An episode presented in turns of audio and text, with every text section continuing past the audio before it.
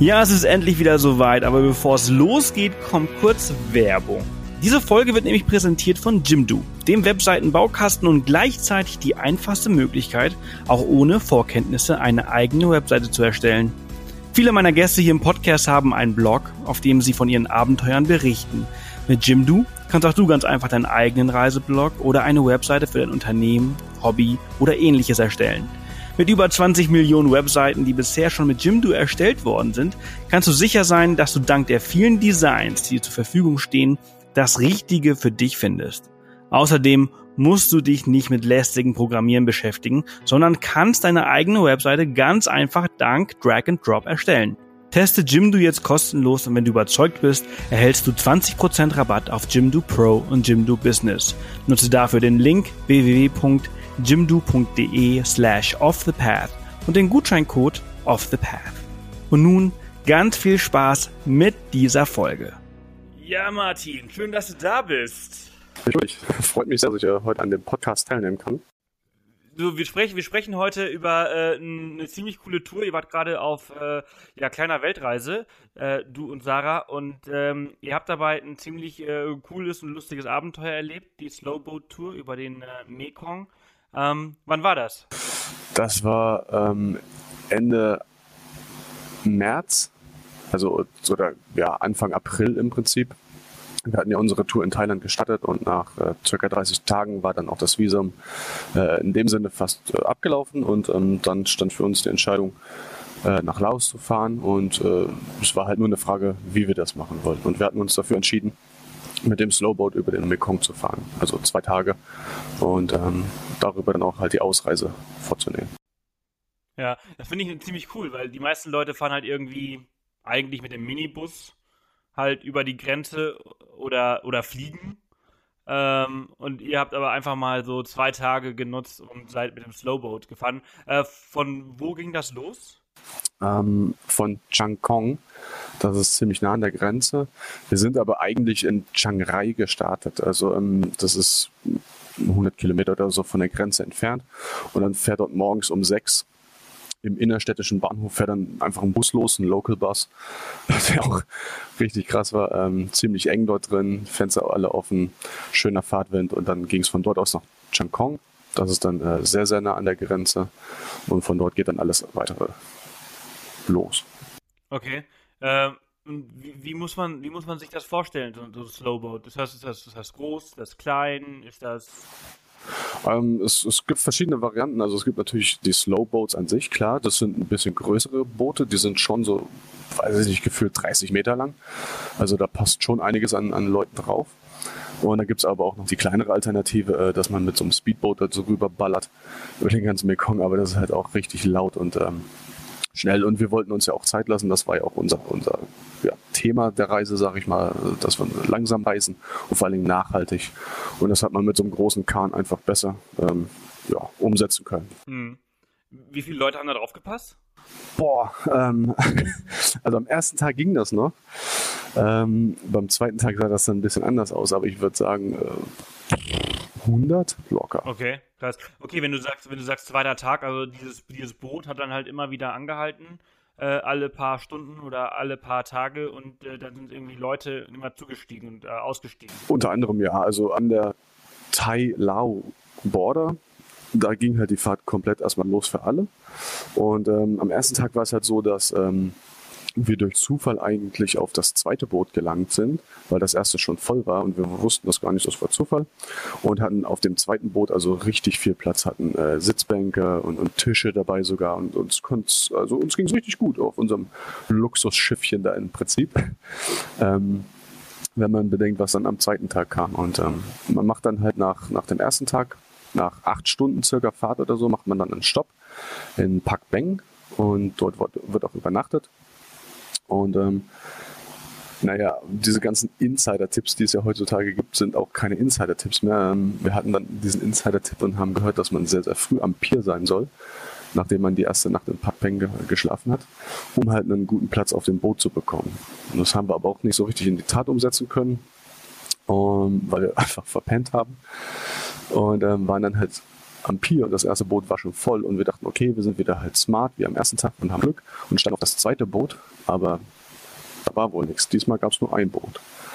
Das heißt, ähm, alle Leute, die sich äh, vorher auf zwei Boote verteilt hatten, mussten nun auf ein Boot. Und das wurde richtig kuschelig. Okay, krass. Also das heißt äh, Arsch an Arsch. Ja, definitiv. Und äh, speziell für uns, weil wir ja, smart wie wir sein wollten, war dann letztendlich die Dummen und sind äh, so ziemlich als Letzte aufs Boot gegangen. Und wirklich jeder Platz war einfach im Prinzip ausgenutzt. Es gab noch den einen oder anderen freien Sitz, aber wir wollten halt zusammensitzen, weil wir auch den, den Abend davor äh, ja, Bekanntschaften geschlossen hatten und eigentlich dann äh, als Gruppe weiterreisen wollten.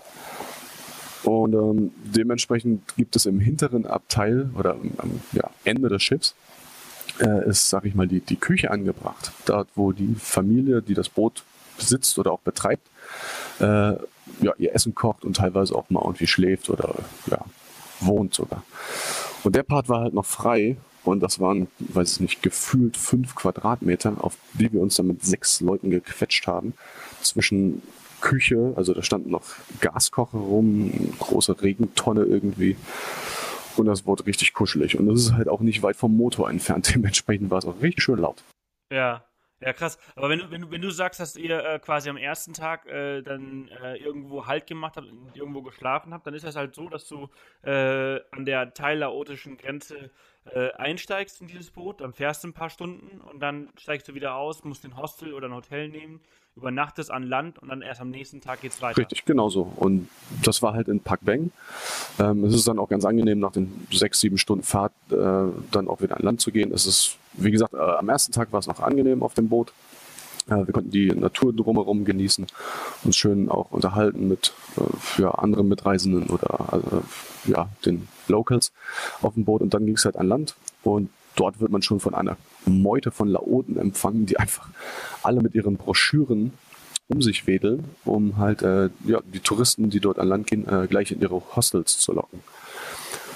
Und äh, wir haben uns dann halt auch für eins entschieden. Und mhm. ähm, das ging recht fix dann, haben dort unser Gepäck abgegeben und dann erstmal den Ort ein bisschen erkundet. Okay. Äh, also dieses, dieses Hostel war dann entsprechend also auch nicht inklusive in dieser Fahrt, sondern ihr müsst es halt irgendwie vor Ort noch extra buchen. Genau, richtig. Die Fahrt wird separat bezahlt an der thai-laotischen Grenze und das Hostel ist dann nochmal on top. Okay, was hat diese Tour gekostet? Ah, das waren 50 Euro circa für uns beide. Also nur für das Slowboat, das sind äh, 25 Euro pro Person, ja das ist noch okay. Und ich, wir hatten auch die Buspreise verglichen und ich glaube, im Bus ist man zwar vielleicht schneller unterwegs, aber auch äh, durch sehr, sehr viele Serpentinen und ich glaube, der Preis war in etwa gleich. Aber da kann ich mich jetzt nicht mehr so genau dran erinnern. Hm. Und ähm, diese, diese Tour, die ging dann zwei Tage, hast du am Anfang gesagt, ne? Richtig, genau. Also ist der eine Tag die Abfahrt und die, der zweite Tag ist dann schon die Ankunft? Naja, was heißt Ankunft? Dann am zweiten Tag fährt man auch nochmal von Pak Beng nach Luang Prabang fährt man auch nochmal acht Stunden circa. Okay, und dann kommt man halt abends dann in, in, in Luang Prabang äh, halt dann an. Ja, also das Boot na, gegen späten Nachmittag. Wir sind, glaube ich, um neun sollte es losgehen circa. Und dann fährt man halt so sieben, sieben, acht Stunden circa. Und dann waren wir, glaube ich, um 16 Uhr circa in, in Luang Prabang. Ja. Okay. Und äh, was habt ihr dann äh, dort so alles un unternommen? Ähm, in Luang Prabang? Ja. Ah, das wird nochmal eine ganz andere, das wird wahrscheinlich zwei Podcast-Folgen füllen, ähm, weil wir genau dort ankamen, als ähm, dann das lautische Neujahrsfest war, Pi Mai. Ähm, einige werden das wahrscheinlich auch aus Thailand kennen unter dem Namen Songkran. Und äh, ich glaube, du hast es damals auch mitgemacht, oder? Lange, lange ist es her und verrückt ja. war es auch. Genau, und dementsprechend äh, war da auch viel los. Und äh, ich glaube, wenn ich darauf jetzt eingehen würde, dann würden wir den Zeitrahmen hier sprengen.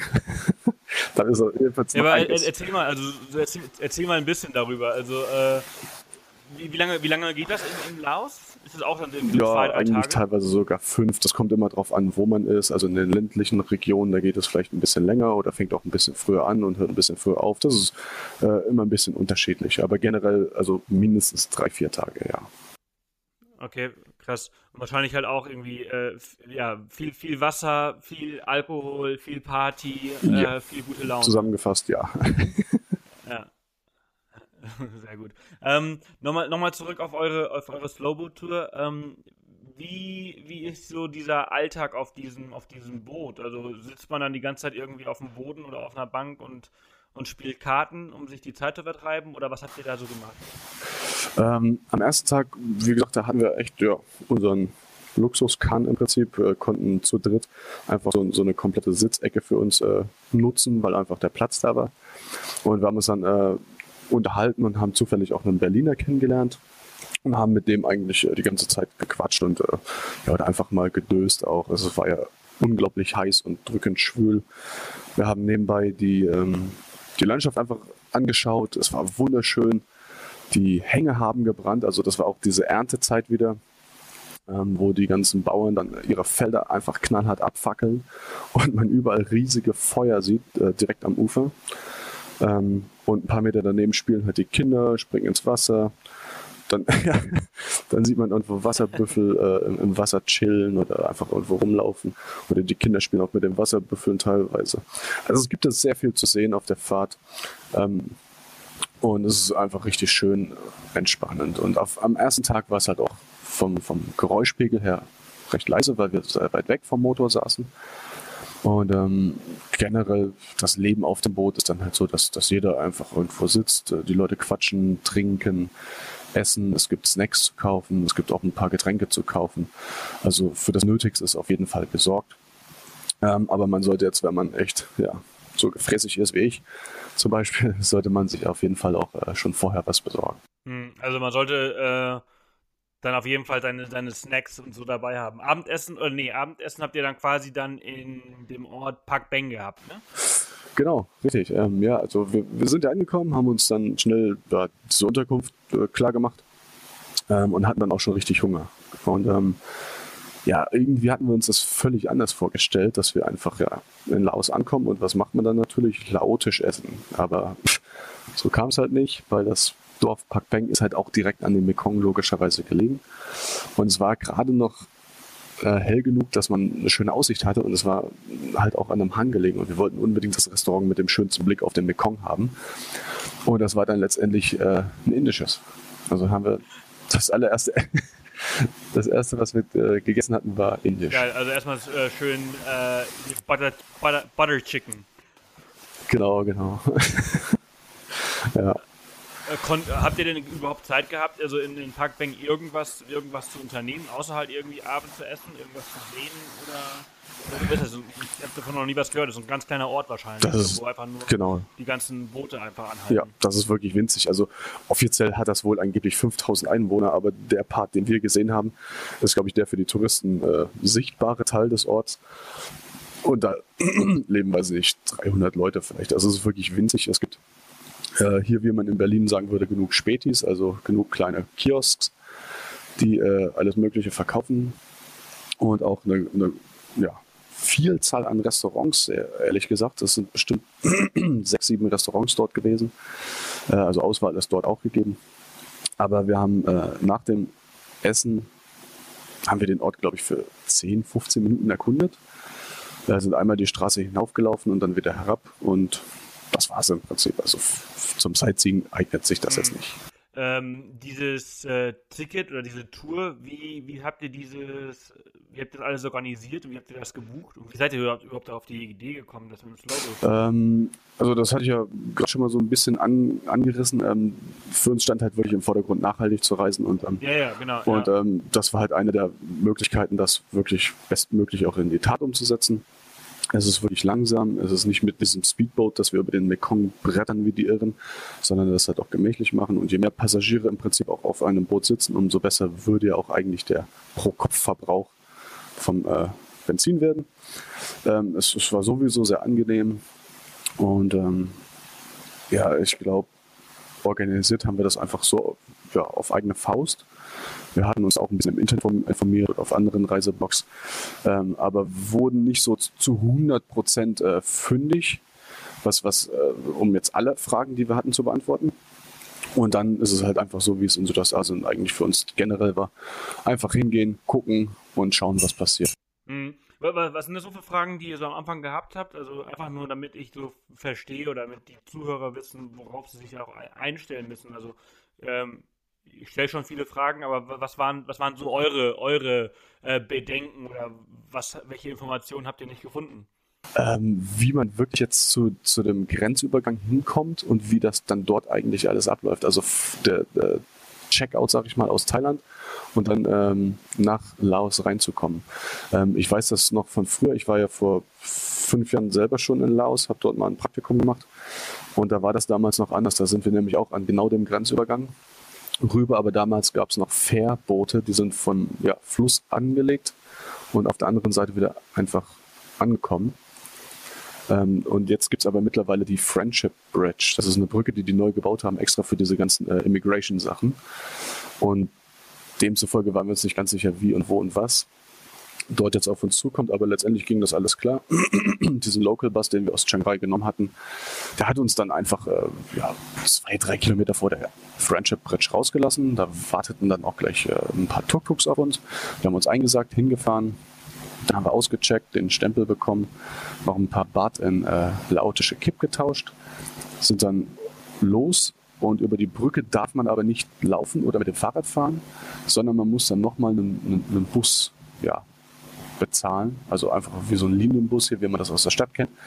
Der sagt einen ein, fährt einfach nur stumpf über die Brücke und schmeißt uns äh, mit Gepäck wieder raus. Und ähm, dann ist man auf lautischer Seite und dann wird einfach ähm, dort steht dann schon jemand oder da warten Leute, die, die geben einem schon die Formulare, die man halt braucht.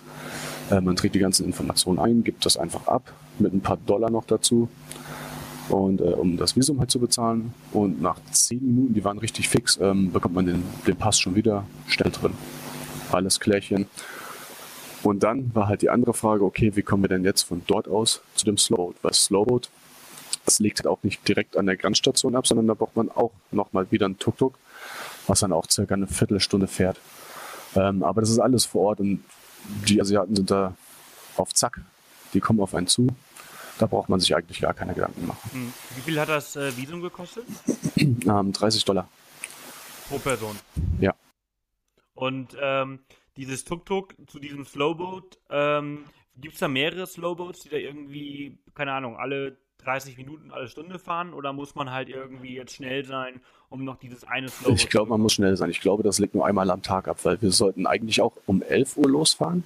Und wie gesagt, dann sind wir so 6, 7, 8 Stunden gefahren irgendwie am ersten Tag. Und ähm, ich weiß nicht warum, aber wir waren zufällig halt unten am Pier, sind halt ja, auch glücklicherweise auf das zweite Boot gekommen und wir waren gerade drauf und schon hat das abgelegt und zwar eine halbe Stunde früher als geplant. Also es ist um halb elf schon losgefahren. Das ist vielleicht auch noch ganz wichtig mal zu, zu wissen, falls das auch andere Zuhörer noch vorhaben. Das kann gut mal sein, dass so ein Boot früher ablegt. Okay, und dann äh, müsste man sich dort entsprechend vielleicht irgendwie noch ein Hostel ähm, oder so organisieren. Wenn man das Tag Ja, okay, krass. Cool.